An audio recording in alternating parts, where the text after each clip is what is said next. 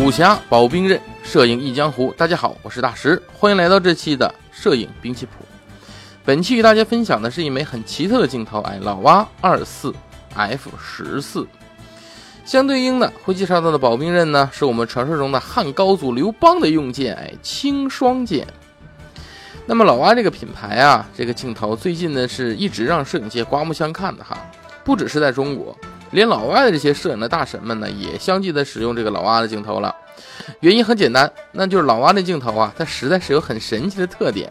就像我今天介绍的这枚，哎，老蛙二四 F 十四啊，这枚镜头呢，大家都应该在网上见过啊。它这个外形很奇特啊，整个镜头呢细长，就像一个枪杆一样。哎，这种设计呢，能使镜头很容易的深入到一般镜头伸不进去的地方来进行拍摄。例如说啊，拍摄树洞。你像你要拍树洞中的这个昆虫呢，那基本上平常我们这个微距镜头无法想象，但有了这枚镜头啊，你就可以伸到树洞里边去拍摄了。觉得这个光线不足，对不对？没问题，镜头前端还有 LED 的补光。哎，说到这儿呢，大家能够发现这枚镜头很适合对小型生态进行拍摄，对吧？没错，这枚镜头就是一枚拍摄生态题材的微距镜头。首先，镜头的定焦是二四焦段。因为定焦镜头的光学设计以及微距镜头球面相差校正的这一个特性啊，这枚镜头的素质是比较好的，无论是分辨率还是画面锐度都是比较高的等级。另外，二四这个焦段，你作为微距镜头，可以在画面中囊括更多的背景元素。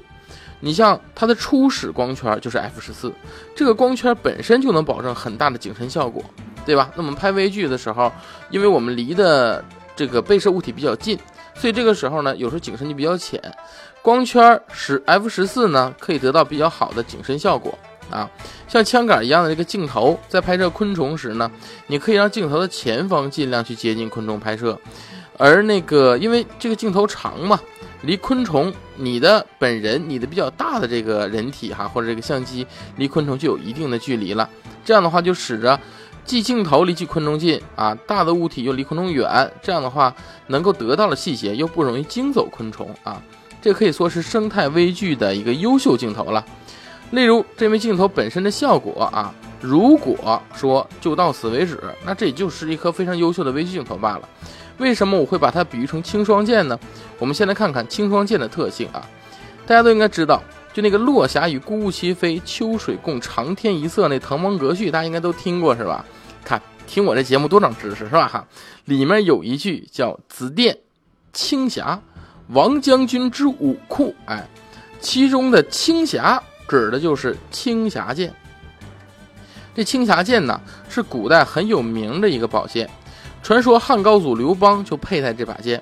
你像《西京杂记》里边就记载说，高祖斩白蛇，刃上常带霜雪，说的就是这个剑。也是这个青霜剑的名字，哎，就是说它这个刃上啊常带霜雪。那么为什么刃上常带霜雪呢？一般有两种解释啊，一把就说这个剑太锋利了，啊，锋利到寒气逼人，哎，附近的空气都结冰结成霜雪了啊。另一种说呢，就说这把剑非常坚韧，在任何恶劣状态下都能使用。那么这一特点呢，就是我把老蛙二四 F 十四比喻成这把剑的原因。首先，这枚镜头的锐度高，对吧？你可以称其为锋利。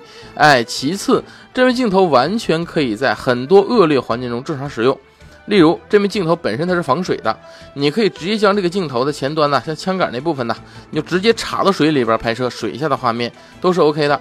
哎，这样在小溪边、浅水位置的拍摄水下微距成为了可能。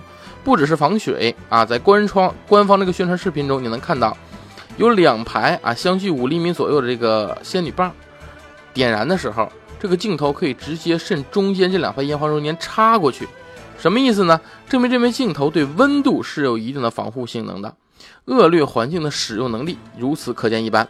最后呢，我认为这枚镜头啊最合适最合适使用的其实是视频拍摄，为什么呢？因为它是一个像筷子一样的长头，你可以把它伸到书的中间、毛刷的中间，甚至可乐瓶内，拍摄出来的这个视频呢，有这种直观的穿梭感，这是很吸引人的啊！这就是国产精品的老蛙二四 F 十四摄影界的清爽剑。好，那么本期的摄影兵器谱就到这里。啊。如果大家有什么想听的器材呢，可以在下面留言，哎，我会在节目中回复大家。那么本期节目就到这里，咱们下期见。